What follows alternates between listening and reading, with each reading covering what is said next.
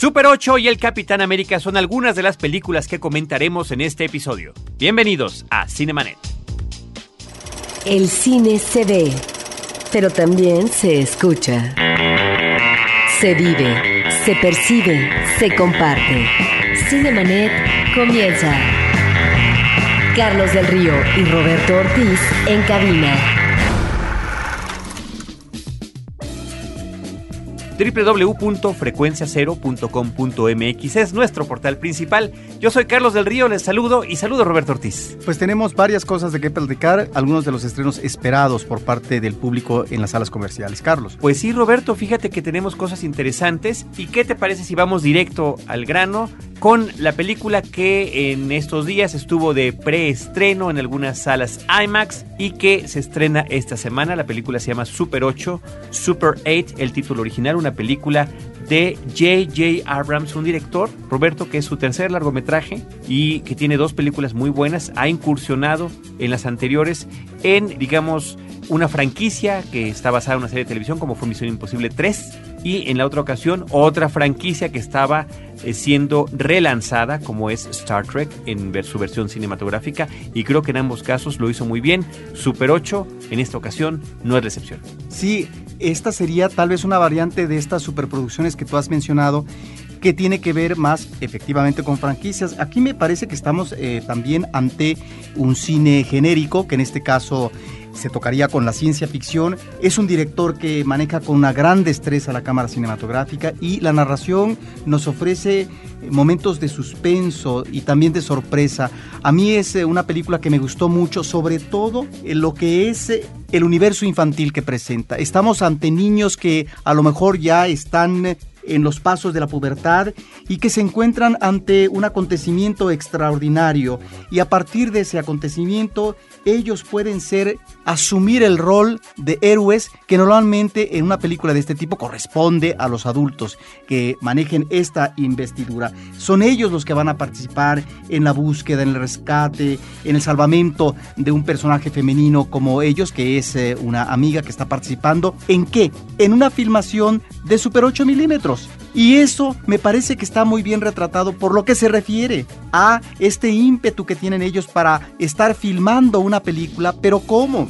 El gordito del grupo, que es el director de la cinta, eh, cuando está ya en el momento de la acción se comporta realmente como un director en ciernes porque está velando que todo esté en su eh, momento, que todo esté colocado como debe de ser, pero además girando los lineamientos y las órdenes en el momento preciso como seguramente debe de ser un director cuando están ante una situación en donde se tienen que trabajar las cosas de manera inmediata y no puede haber más tiempo más que el que el contexto está determinando. De tal manera, porque están manejando un exterior nocturno, es ahí donde la película eh, tiene una parte muy deliciosa, encantadora, eh, sugerente, envolvente, con estos personajes infantiles que digo, serían más bien como eh, pubertos. Eso es lo que me gusta y que también está tratando de una manera no tangencial, Carlos, pero eh, sí eh, hay un acercamiento hacia eh, el conflicto que de alguna manera deviene de dos o tres de estos personajes. No se profundiza sobre ello porque no es la intención. Ahí es donde creo que está la riqueza de la película.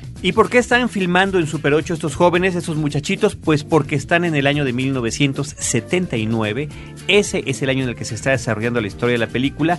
Es una película producida por Steven Spielberg y aquí conecto estos dos puntos. La tiene un toque muy especial que se ha mencionado ya muchas veces, creo que nos toca hacerlo ahora a nosotros.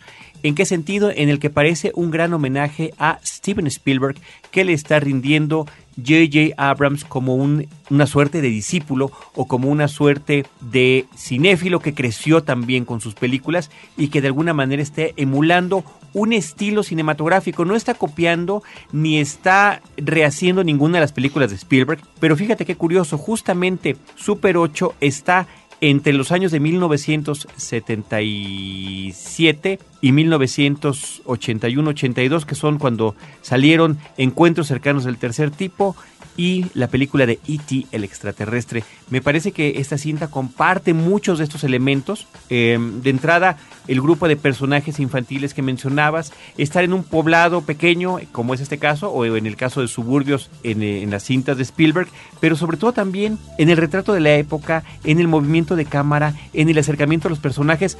Es un discípulo más que se muestra, Roberto, como en alguna ocasión lo hicieron muchos otros como Joe Dante o como Robert Zemeckis, a quien también Steven Spielberg producía sus películas y que de alguna manera llevaban ese sello, esta cinta se acerca al Spielberg de aquella época que a mí me gusta más, que es con el que yo crecí, que es con el que me identifico y que es el que me llevó en un viaje temporal cuando estaba yo viendo la película. Sentí las mismas emociones, reviví emociones de cuando yo era adolescente. Ahora, en cuanto a lo que tú estás diciendo, a veces el discípulo supera al maestro. Si bien es cierto que Steven Spielberg es un espléndido narrador, no siempre es convincente para mí estos acercamientos que tiene al orden familiar y sobre todo al mundo infantil. En el caso de E.T. estamos obviamente ante una película muy especial, pero esta mirada de Spielberg a veces, más que decir que es una mirada superficial, es muy, muy infantiloide, que es lo que no me gusta ni me convence a veces de ciertas películas de, de aquella época. Y me parece que lo que estás diciendo, si efectivamente esto es un homenaje consciente, pues lo hace muy bien el discípulo porque el trazo que tienen estos personajes y eh, la dinámica que van a manejar en una cinta genérica, me parece que logran saltar de manera airosa todos los obstáculos. Y algo también que me llama la atención, que ya tendría que ver en el orden de los efectos especiales, de estos manejos de la truculencia visual en el ámbito genérico, que en este caso decimos es de ciencia ficción, y que tendría que ver con una identidad tal vez monstruosa, Carlos, Aquí hay otro manejo muy pertinente por parte del cineasta, que es mostrarnos desde el inicio si es que esta identidad extraña eh, que nos remite al otro, que no necesariamente tiene un vínculo humano, nos lo presenta como en el caso de Alien, el octavo pasajero, de manera fragmentada. Lo vamos viendo poco a poco y eso se agradece porque la película en realidad eh, no, a diferencia creo yo, como Alien, en donde el terror que va embargando a los diferentes personajes que los invade y que inclusive los va llevando a una situación mortal porque tienen eh, la vulnerabilidad humana ante una presencia ominosa, aquí me parece que el monstruo no es lo de más, es lo de menos, aunque obviamente tiene su filón y eh, su suerte final echada, pero eso es lo que me gusta, que finalmente el director no le da la suficiente importancia en términos eh, de planteamiento visual a esta entidad y sí a lo que es el mundo de los, de los niños. Y eh, que una cosa interesante que menciona Roberto es que ninguno de estos niños es particularmente conocido. La chica es Elle Fanning, hermana de Dakota Fanning, que ya está perfectamente posicionada. Que está muy bien, ¿eh? Pero ella no lo es tanto y los niños funcionan perfectamente bien. Y del universo de los adultos, el hombre que lleva el peso principal es el actor Kyle Chandler, que más se ha dedicado su carrera y su trayectoria a ser protagonista en varias series televisivas. Pero que aquí, si bien tiene un papel como el adulto eh, de mayor eh, peso, de mayor trascendencia en esta historia, tampoco se roba la película. La película se la roban los niños. Y siempre es muy difícil, primero, creerle a jóvenes actores y después que te caigan bien porque de repente pueden generar el efecto contrario. Creo que aquí ese obstáculo está más que superado. Super 8 me parece que es una brillante experiencia. Y fíjate, remitiéndome nuevamente a aquella época, inicios de los 80s, 80s, cuando eh, películas con jóvenes, grupos de jóvenes, este, como los Goonies, que se ha mencionado mucho, que no me gustaría relacionarla porque a mí no me parece que es una película importante, pero sí cuenta conmigo, Stand By Me, que es una película que también narraba el, el trayecto de ciertos muchachos, cuatro jovencitos, cuatro amigos, en, a partir de un flashback que tiene uno de los personajes, y que me parece que se podría acercar más a esta película. Sí, eh, en el caso de Cuenta conmigo, eh, su narración me parece que es de otro tipo, pero sí, a mí eh, me gusta la comparación que estás haciendo porque logra introducirnos en esta parte íntima del universo infantil. Y en el caso de Cuenta conmigo, como en Super 8, nos encontramos ante unos niños que se lanzan a la aventura.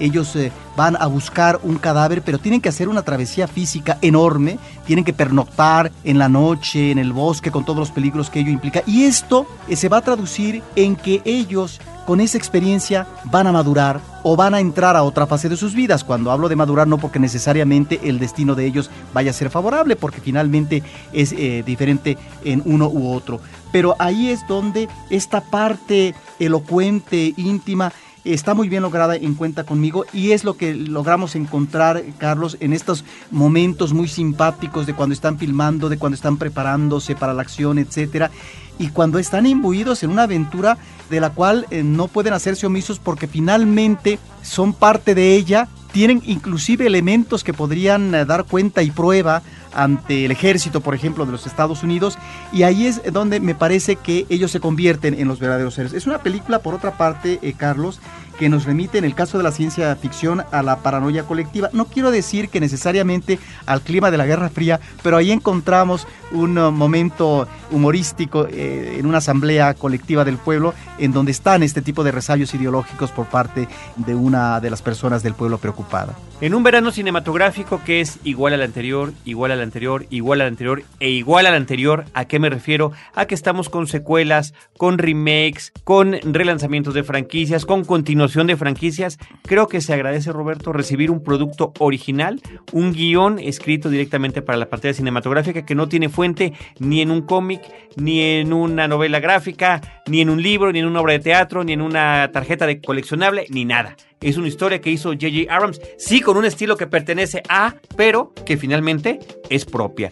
En el reparto está también Joel Courtney, eh, Riley Griffiths, Ryan Lee, Gabriel Basso, Zach Mills, todos estos jovencitos que nos han llamado mucho la atención y la música estupenda de Michael Giacchino, que tantos años ha trabajado con el señor J.J. Abrams. Sí, ahora, es una película eh, que no podemos decir ni mucho menos que es perfecta, tiene momentos improbables que eh, pienso yo que es parte de lo que nos da como resultado un tratamiento de cinta de género, pero que bueno, finalmente son los menos y pues el final pues es el tipo de cierre que finalmente apuesta a un final también que pueda ser celebrado eh, y aplaudido desde el punto de vista comercial, pero tampoco afecta. Me parece que estamos efectivamente, como tú dices, ante una de estas películas que hay que aplaudir y que hay que ver familiarmente, porque es una película sobre niños. Qué gusto coincidir contigo, Roberto. Super 8 de J.J. Abrams. De ahí nos vamos a otra en el que estoy muy sorprendido también de que coincidamos.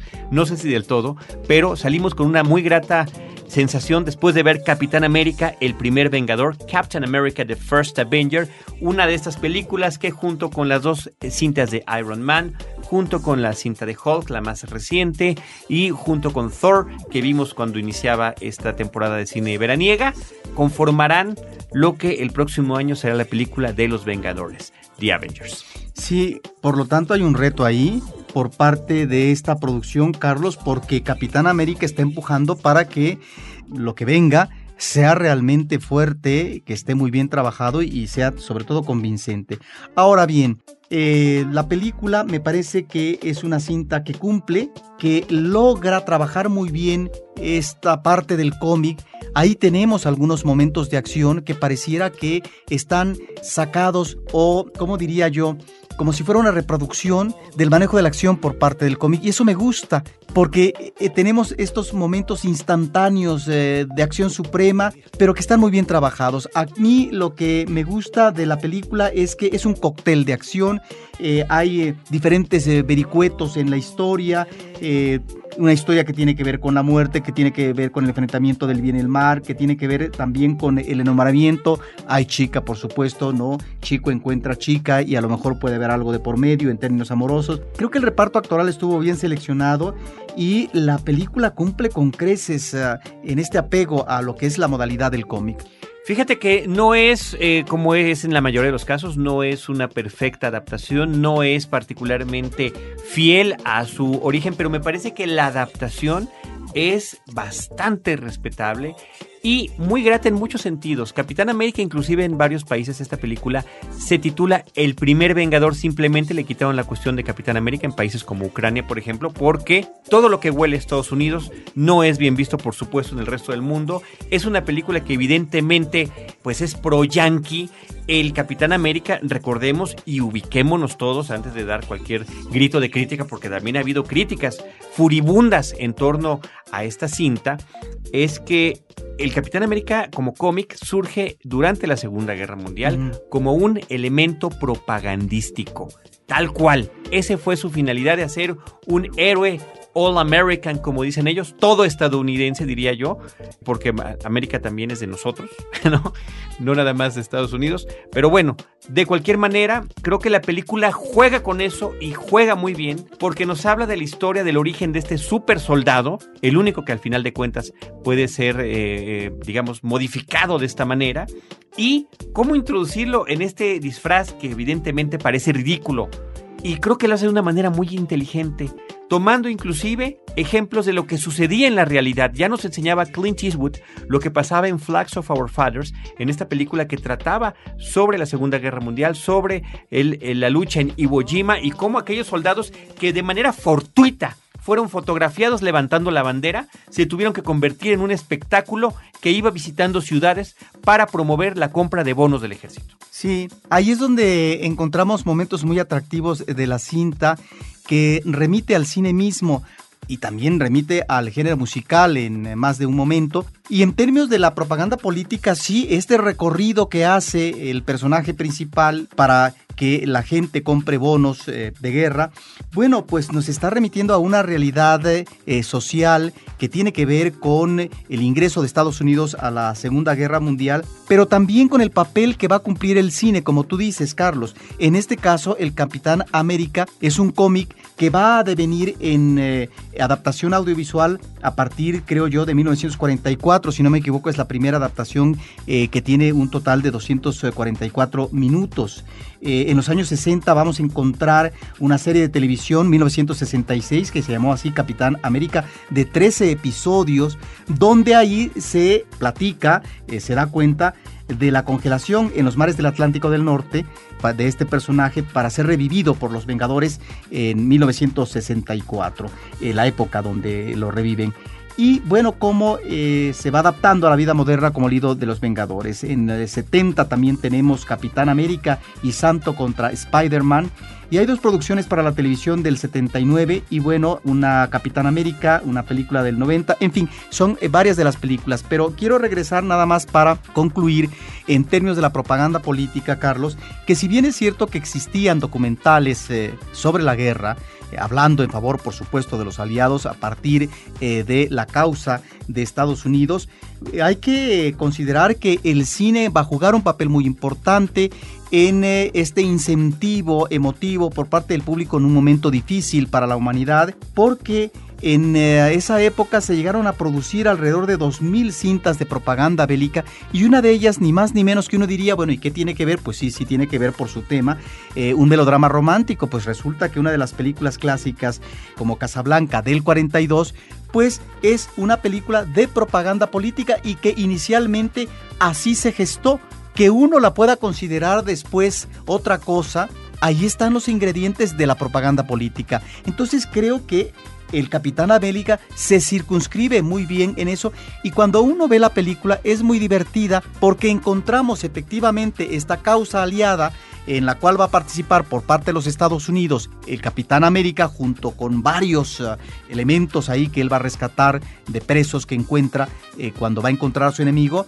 No solamente está el plano ominoso de Hitler que finalmente queda desdibujado como película, sino la presencia del mal absoluto, es decir, el mal que va más allá de lo que puede ser un gobierno o un dictador, el mal absoluto que finalmente tiene ansias de poder y de dominio mundial, como efectivamente a lo mejor los pudo tener el gobierno nacional socialista de Hitler, pero que finalmente aquí en esta película, en términos de la identidad del bien y del mal, eh, son encarnaciones que de alguna manera están clamando el absoluto. Y en este caso se trata de Red Skull, que es justamente la antítesis, el enemigo por excelencia, el enemigo clásico del Capitán América. La película está ubicada justamente en la Segunda Guerra Mundial.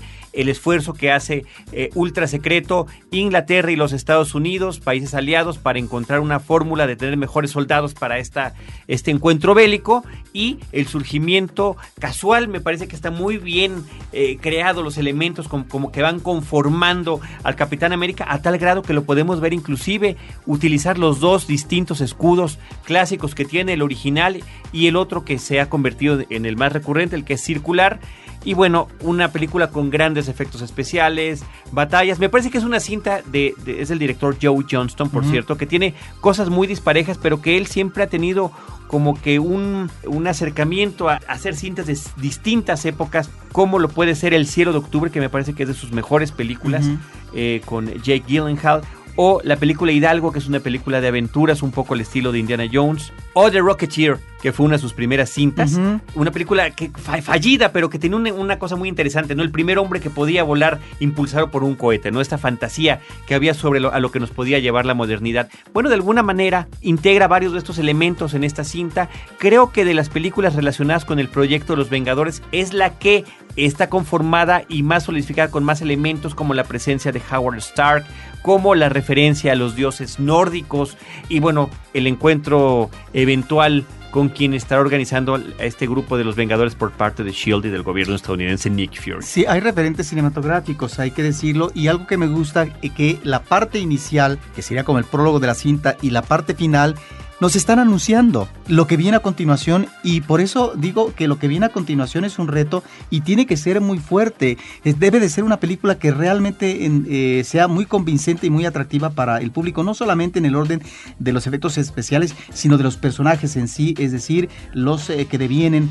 del cómic. Ahí está ese final que nos anuncia lo que viene y yo recomiendo al público que se quede a ver todos los créditos, porque los créditos nos eh, ponen una serie de dibujos de dibujos retro, de dibujos que tiene que ver con el diseño de la propaganda política, pero de la propaganda también, en este caso, eh, de los héroes y demás, de aquella época de los 40 y sobre todo en el contexto de la Segunda Guerra Mundial. Entonces, cuando uno ve ese tipo de cosas en los créditos finales, uno agradece y realmente es un elemento adicional que se vuelve en una especie de bocadillo que hay que deleitar. Y por supuesto el plus que ya todos conocen, que es que en cada final de cada película que va hacia los Vengadores hay una escenita que irá conectando con las otras cintas. Sobre efectos especiales únicamente quiero agregar que sí, hay muchos a lo largo de la película. El más impresionante de todos es el que dura pues quizás más de media hora, 40 minutos en toda esta etapa inicial cuando nos conocemos a Steve Rogers como un debilucho, con mucho ímpetu y que es el mismo actor, Chris Evans, hecho con una técnica muy similar a la que se utilizó en Benjamin Button para envejecer a Brad Pitt.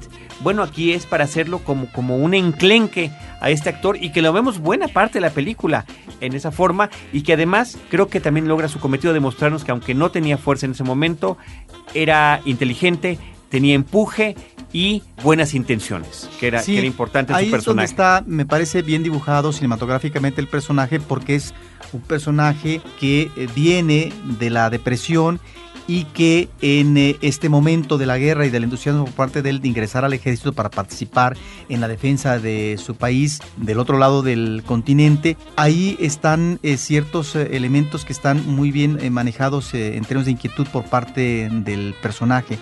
Eso, eso me parece que, está muy bien. Y por supuesto esta relación que tiene con un amigo del alma, que más adelante pues obviamente va a tener que ver con una relación de acción. Hay también una escena que a mí me parece que está muy bien hecha, que es la escena del tren, que es una escena vertiginosa, eh, muy rápida, pero me parece que es muy divertida. Y ahí es eh, a lo que voy. Es una película que tiene todos estos momentos de acción que están muy bien realizados y que en ese sentido no hay pierde. La película cumple con su propósito y finalmente finalmente uno sale satisfecho de ver una buena película de acción. Chris Evans, Tommy Lee Jones, Hugo Weaving, Stanley Tucci, un reparto muy interesante. Haley Adwell como Peggy Carter, el interés femenino me parece que está muy bien dibujado también, inclusive creo que su físico como corresponde al estilo de mujer atractiva de aquella época. Y mi queja principal de la película, Roberto, tendría que ver con este gran actor que es Hugo Weaving, que lo hemos visto en papeles estupendos, por supuesto como el señor Smith en The Matrix, que no me gusta su acento, no me gusta que los alemanes, ya a estas alturas del campeonato, ver a gente de cualquier otro país hablando en inglés con el acento de su país me parece que es terrible parece que estamos escuchando a Arnold Schwarzenegger durante todas sus charlas. Me parece que eso es terrible y patético. Películas como Bastardos sin Gloria nos enseñan que las películas pueden estar habladas en diferentes idiomas dependiendo de el contexto, pero está mal que los mismos alemanes entre sí se estén hablando en inglés con acento alemán. Es verdaderamente patético. Son esos detallitos que hubieran elevado, junto con la música eh, que no me termina de convencer, la música de Dan Silvestri, que hubieran llevado a otros nivel a esta película. Capitán América, el primer Vengador, Captain America, the first Avenger. Cinemanet está de intermedio. Regresamos en un instante. Frecuencia Cero más cerca de ti. Síguenos por Twitter a través del usuario arroba frecuencia cero o bien únete a nuestra comunidad e interactúa con nosotros en www.facebook.com diagonal frecuencia cero. Esperamos tus comentarios, sugerencias y opiniones por estos medios. Ahora, diseñar y hospedar su página web será cosa de niños. En tan solo cinco pasos, hágalo usted mismo sin ser un experto en Internet. Ingrese a suempresa.com y active ahora mismo su plan. Suempresa.com, líder de web hosting en México. ¿Problemas personales, familiares, laborales, de pareja? No te angusties. Mejor, pregúntale a Mónica. Ella sabrá cómo orientarte para encontrar juntos la solución y apoyar a otros con problemáticas similares. Manda tu caso www.preguntaleamónica.com, un podcast de frecuencia cero, Digital Media Network. Cinemanet. Roberto, vamos a una película que está ya por estrenarse, una película francesa interesante que se llama Mis tardes con Margarita. La tête en friche es el título original, La cabeza vacía, la cabeza hueca, alguna cosa así es el título original, me estaban explicando, pero el título en español remite a el encuentro de un hombre ya en edad madura, que es interpretado por el sensacional Gerard Depardieu, un hombre que no es particularmente inteligente, un hombre que ha tenido una vida muy difícil en lo que tiene que ver con su ambiente eh, familiar y de su temprana infancia, con un padre ausente por completo y una madre que eh, lo trataba extraordinariamente mal, más las burlas por las que se había sometido de sus compañeros de escuela y de sus propios maestros durante su crecimiento. Sí, cuando uno ve este personaje ya hecho hombre, interpretado muy bien por eh, Gerard Depardieu, uno pensaría que no solamente va a ser un ser frustrado, sino traumado por el resto de su vida y realmente con eh, muchos elementos eh, muy difíciles de, de superar y con una vida muy infeliz. Efectivamente, en este personaje está el recuerdo que nosotros encontramos como público en varios flashbacks sobre esa infancia que tú mencionas, que es una infancia finalmente muy cruel en el ámbito escolar, por ejemplo, donde el maestro es un abusivo con él, porque claro, es el gordito y en este caso como gordito de grupo escolar hay que tirarle. Y a no, él y no particularmente brillante. y no particularmente brillante. Y luego está el personaje de la madre, que ahí es un personaje muy interesante, Carlos, porque producto de qué es este muchacho, de un embarazo no deseado, de qué. La película no aborda más allá esta situación, pero es claro cuando estamos eh, viendo estos flashbacks y la situación actual por parte de Gerard Depardieu, que finalmente hubo una infancia muy difícil. Pero lo interesante es cómo un adulto que es considerado por los amigos bonachones que se reúnen con él en eh, el café del pueblo o de la colonia donde ellos viven, eh, cómo eh, hay una relación amistosa, hay también una preocupación entre ellos de ayudarse, etcétera, como cuando de repente uno de ellos que pues ha muerto su esposa hace años y eh, de repente tiene pues deseos de suicidarse, cómo está la solidaridad por parte de los amigos para echarle la mano evitar esa catástrofe. Pero no dejan de considerarlo como sino el tonto del grupo, sino el hombre inteligente y brillante que eh, pudiera deparar otras cosas. Lo interesante, me parece, de la cinta es cómo este hombre mayor, silvestre, entre comillas, eh, que no tiene eh, investidura cultural, es un hombre que de repente tiene un encuentro feliz con una mujer mayor de él, una anciana, que finalmente vive en una residencia de ancianos efectivamente, y ella, en esta reunión espontánea que se da en un parque y en esta mirada que tienen hacia las palomas, palomas que ya tienen un nombre con el cual las identifica perfectamente el personaje de Gerard Depardieu, bueno, esta mujer comienza a leerle a él una serie de libros digo, no tal vez los libros completos, pero sí las partes sustanciales, y comienza a leerle precisamente al uno de los parlamentos de la peste de Albert Camus. Y es cuando el hombre comienza a inquietarse y a preocuparse por leer, y esto va a entrañar efectivamente no solamente que el hombre tenga un interés por la literatura, sino que el hombre vaya ampliando su horizonte y reconociéndose más en ese ámbito donde falta por esclarecer ciertas cosas que tienen que ver con la identidad materna, en su relación con los demás y también en sus relaciones amorosas, porque hay ahí una relación que tiene con una chica.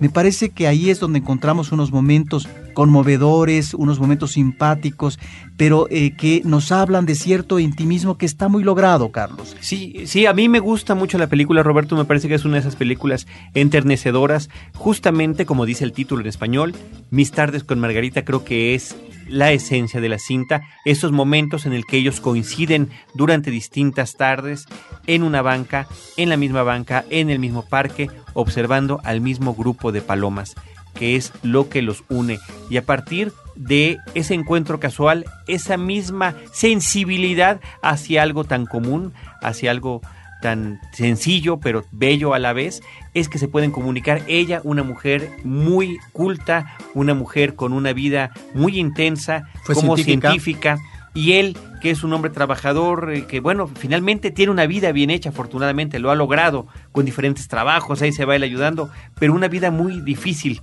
que tuvo que superar y me gusta que la película en ese sentido hace una serie de constantes flashbacks hacia esa infancia de este personaje y lo vamos conociendo mejor. Entonces cuando ellos se juntan, dos personajes que parecería que no podrían tener una conversación, resulta que es la mejor que podrían tener. Sí, hay cosas que me desagradan de la película como en el momento de la lectura de algún pasaje literario, estamos viendo también en imágenes lo que podría imaginarse el personaje masculino principal. Me parece que a lo mejor si esto hubiera tenido otro tratamiento hubiera sido más interesante. Como ahí lo que interesaba era la imaginación de él, me parece que la evidencia gráfica no es muy provechosa. sobra tal vez. Sobra tal vez. El final, muy propio de Final Feliz, me parece que es un tanto forzado, la forma como remata eh, la acción el director. Sin embargo, yo creo que tiene momentos gratificantes y sobre todo, no es propiamente una película aleccionadora, no pretende ser didáctica, pero sí es una película que nos lanza esta interrogante. ¿Se puede en la vida lograr eh, levantar el espíritu para poder eh, ser mejores seres humanos? Porque finalmente eso es lo que está planteando la película. Este personaje ha construido ya su vida, pero tiene varios elementos que están allá atorados y que él finalmente, aunque pudiera ser doloroso, va a tratar de dilucidar a partir de la lectura y a partir precisamente de este ensamblaje, de esta forma como dos almas, como dos sensibilidades compenetran, una culta y la otra que es una personalidad em, pedestre, diríamos, en términos de manejo de la cultura, pero que finalmente está como a flor de piel para poder entroncar, para poder caminar convenientemente en ese ámbito inexplorado, porque simple y sencillamente quedó descartado por él por parte de la infancia, porque es también una forma como de autonegarse o replegarse, porque la vida le fue difícil. Y eso es lo gratificante como película y, lo que nos deja esta cinta como personajes eh, y además este elemento humano que me parece que es lo que llama la atención y que es lo que hay que celebrar. Ella tenía el nombre de una flor y vivía entre palabras. Es una de las cosas que por ahí se menciona en la película. La parafraseo, quizás no sé exactamente la cita, pero me parece que de repente tiene inclusive momentos bellos de esa naturaleza. Margarita con doble T, como nos lo explican en la película. Mis tardes con Margarita es esta película donde, por cierto, Roberto, al igual que la última vez que vimos, eh, creo que, comentamos una película con Gerard Depardieu, fue la del inspector Bellamy de Claude Chabrol. Ya habíamos visto la obesidad que tiene ahorita este actor. Ahorita no deja de sorprenderme el sobrepeso que, está manejando este gran actor eh, francés. Sí, ahora yo no sé si le pusieron alguna almohada de más, pero es impresionante la gordura, sobre todo esa panza increíble. Me parece que faltó mejor trazo en ciertos personajes, como podrían ser los personajes de los amigos. No sé si la madre también. Sin embargo, el personaje de la madre es un personaje que hay que observar porque ante un personaje que estuvo constantemente en eh, relación de querella y rechazando al hijo, ¿de qué manera a veces alguien en la vida, que en principio uno podría decir ha sido un ser negativo y de mala influencia, hasta qué punto el ser humano se puede reivindicar. Ahí está otro elemento interesantísimo que al final el público va a entender cuando vea una de las escenas importantes y emotivas de la película. Mis tardes con Margarita, La Tête en Friche de Jean Becker es la cinta que estamos comentando.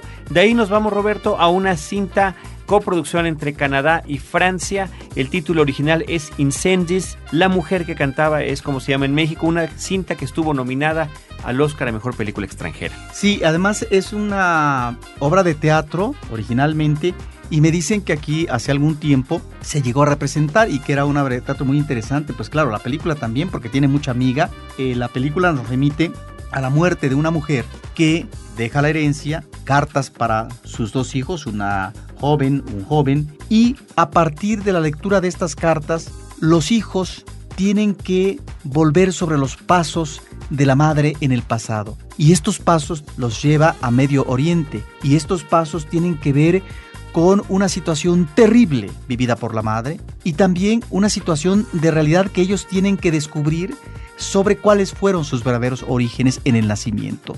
Es una cinta implacable por momentos. Hay algo que de repente en una película que nos está hablando del drama familiar, pareciera como tratamiento cinematográfico que se convierte en un thriller de carácter político, porque hay toda una serie de investigaciones que ahí es donde podría resultar un tanto increíble y a lo mejor hasta inverosímil como tratamiento de historia, pero no importa. Finalmente es un recurso y un pretexto que se está manejando como truculencia en el manejo de este periplo por parte de estos jóvenes para abordar, Carlos, realidades terribles que tienen que ver con la violencia que se está viviendo en esta parte del mundo desde hace mucho tiempo, pero también de las costumbres ancestrales, de la marginación femenina, de la intolerancia política, pero también de la intolerancia religiosa cómo poder apostar a la convivencia pacífica cuando finalmente todos los elementos del contexto son adversos. Creo que la película está invitando a una reflexión sobre esa realidad terrible que se vive cotidianamente y que históricamente no ha podido eh, llegar a una solución eh, de paz y eh, de manejo de convivencia pacífica en esa región. Y esto a partir de un drama familiar. La película tiene momentos sumamente fuertes, dramáticos, terribles, implacables. Y ahí está, me parece que es una película muy muy interesante que hay que ver, que es una cinta que estuvo presente en el último foro internacional de la Cineteca Nacional y que ahora se rescata en términos comerciales, lo cual hay que agradecer. La cinta es dirigida por Denis Villeneuve y está eh, basada, como había mencionado Roberto, en una obra de teatro que está escrita por Wajdi Mowat. Ahí está esta cinta que este pues entre sus eh, méritos, además de todo lo que mencionó Roberto, está este reconocimiento como cinta nominada al Oscar extranjero. Y de la mujer que cantaba Incendies, Roberto, nos vamos a, brevemente creo yo, no, no hay mucho que agregar, a los pingüinos de papá. Mr. Popper's Penguins, la última cinta que llega a México protagonizada por Jim Carrey, una cinta que increíble y de manera inverosímil está basada en una novela. Pues mira, habría que ver qué cosa nos dice la novela, pero en principio, ¿a qué le tiene uno que apostar como público? A Jim Carrey que cada vez está manejando menos las gesticulaciones que finalmente lo distinguieron durante un tiempo, sobre todo con el semblante más joven, eh, que era mucho más atractivo. A veces ciertos rictus de él ya con varios años encima no resultan tan afortunados en un plan de manejo gestual que tiene que ver con la mímica. Bueno, aquí no hay tanta mímica por parte de él, pero bueno, eh, maneja situaciones eh, que tienen que ver con el humorismo. Pero uno diría, pues que la parte más simpática y atractiva es la de los mismos pingüinos, que no sé cómo se dio el tratamiento de estos um, personajes animales, que son varios, que están viviendo en un entorno citadino, pero específicamente en un departamento de gran ciudad. Ahí hay dos o tres situaciones graciosas, Carlas, que son ocurrentes, pero nada más. Detrás de eso, pues existe, yo diría, pues la extravagancia de una familia que puede tener con todos los eh, aditamentos, todos los elementos adecuados de temperatura y demás, pues ni más ni menos que a varios pingüinos que deberían de estar en una zona polar y no propiamente en una ciudad.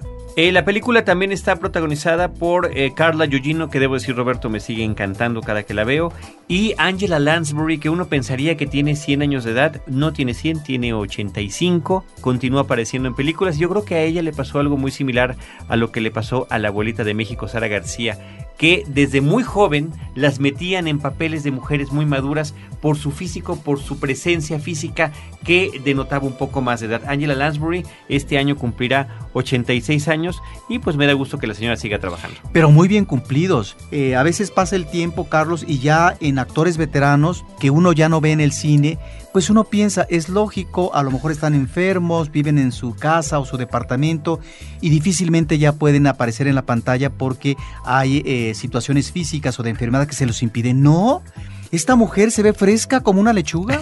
Realmente es una presencia, Carlos, que por otra parte es muy agradable. Qué bueno que la utilicen y que sacaste a colación eh, su, presencia aquí en esta película, porque es de, lo que más eh, se agradece. Y además, su papel va acorde con cierto tipo de reivindicaciones como personaje eh, ya mayor, etcétera, ¿no?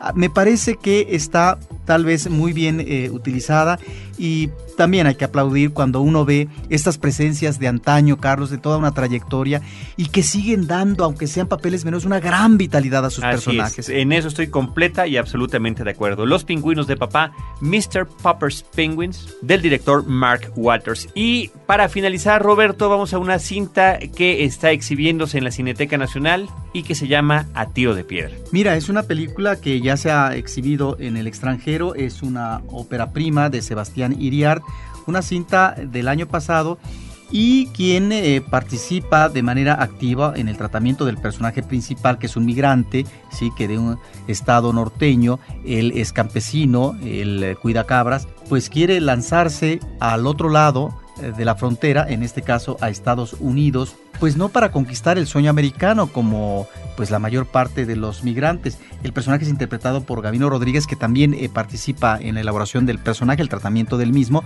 eh, sino ajá, para cubrir una especie como si no de sueño, eh, sí a partir de que se encuentra un llavero el llavero de alguna manera le está indicando hacia dónde debe de ir, porque a lo mejor ese lugar que indica ese llavero geográficamente puede significar el paraíso, puede significar la superación de los problemas, puede significar muchas cosas que no se plantean, pero entonces ahí es donde la película que parece ser está inspirada en un cuento de las mil y una noches, tiene como esta vertiente de cuento y de fantasía que ahí está y que por lo tanto lo que es esta parte de la realidad migrante, las situaciones eh, que enfrenta, que vive, podrían ser un mero pretexto.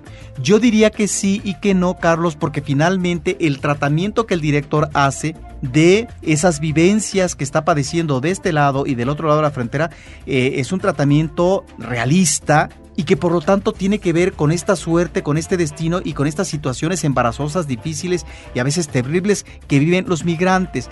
Ahí es donde a mí la película no me convence, me parece que estamos viendo muy poco de esa realidad que ya esbozan o trabajan muy bien ciertos documentales o ciertas películas de ficción. En ese sentido me parecería una película muy pobre. Y aún si nos ubicáramos en esa vertiente de lo fantástico, la película, la verdad, sería un tanto ñoña. A mí es una película que realmente no me convence, pero que finalmente ha tenido pues eh, buena recepción, no solamente extranjero, sino también parece que aquí en México. A tiro de piedra, como comentábamos, se está exhibiendo en la Cineteca Nacional, estará durante algunas semanas por allá. Les invitamos a que visiten el sitio de internet de la Cineteca www.cinetecanacional.net, cinetecanacional.net. Allí podrán encontrar sinopsis, datos adicionales de la cinta y por supuesto los horarios y sala en la que se está exhibiendo. Con eso, Roberto, concluimos el recorrido de eh, películas que están en cartelera de este episodio. Super 8, Super 8, Capitán América, el primer Vengador, Captain America, The First Avenger, Mis tardes con Margarita, La en Frisch, La mujer que cantaba, Incendies, Los pingüinos de papá, Mr. Popper's Penguins y la cinta mexicana a tiro de piedra. Roberto, queremos recordar y agradecer a todos nuestros amigos que nos escuchan y que nos siguen, que eh, nuestro eh, Twitter y nuestro podcast eh, y nuestro Facebook continúan todos activos. Facebook.com diagonal Cinemanet, en Twitter arroba Cinemanet. Gracias a todos por seguirnos. El espacio que tenemos en Efecto TV, Filmorama, los miércoles a las 7.30 de la noche, dividido en tres bloques que la verdad pues hemos conformado los del equipo Cinemanet para llevar un poco de cinefilia al terreno televisivo, primero una película o dos de estreno, después una entrevista con algún personaje del cine nacional contemporáneo y finalmente el recuerdo de alguna película clásica, ¿no? Casablanca, Lo que el viento se llevó, Cantando bajo la lluvia son algunas de las cintas que podríamos tocar en esa sección. Así que gracias por acompañarnos. También eh, lo tenemos en un canal en YouTube como Cinemanet 1. Ahí nos pueden encontrar. Y en ese sentido, Roberto, ya ves que nos llegaron muchísimos comentarios, muchos, muchos, muchos, de que retomáramos el asunto de la cartelera. Gracias, estamos haciéndolo, todo el equipo Cinemanet, Abel Cobos, Paulina Villavicencio, Roberto Ortiz y un servidor, en compartir con ustedes opiniones que podemos o no estar de acuerdo, tal y como recientemente nos lo recordaba una querida amiga que nos sigue desde hace mucho tiempo, yo pensaría que desde siempre, Ariadna Quijano, que realmente tuvo desavenencias con nosotros, no coincidimos, nos lo expuso, nos lo dijo, le contestamos, vaya, es el diálogo cinematográfico, podemos o no estar de acuerdo, de hecho, en esta mesa hoy fue una gran excepción y me da gusto que también las haya, pero normalmente Roberto y yo no estamos de acuerdo con nuestras opiniones de las películas. Y bueno, es parte de la experiencia cinematográfica el poder tener estos distintos puntos de vista y poder platicarlos. Claro, eso hay que agradecerlo, eh, Carlos, porque de eso se trata, de establecer un diálogo, el diálogo que finalmente va a manejar el público cuando vea la película o si es que ya la vio, porque finalmente la opinión que importa es eh, precisamente la de los escuchas.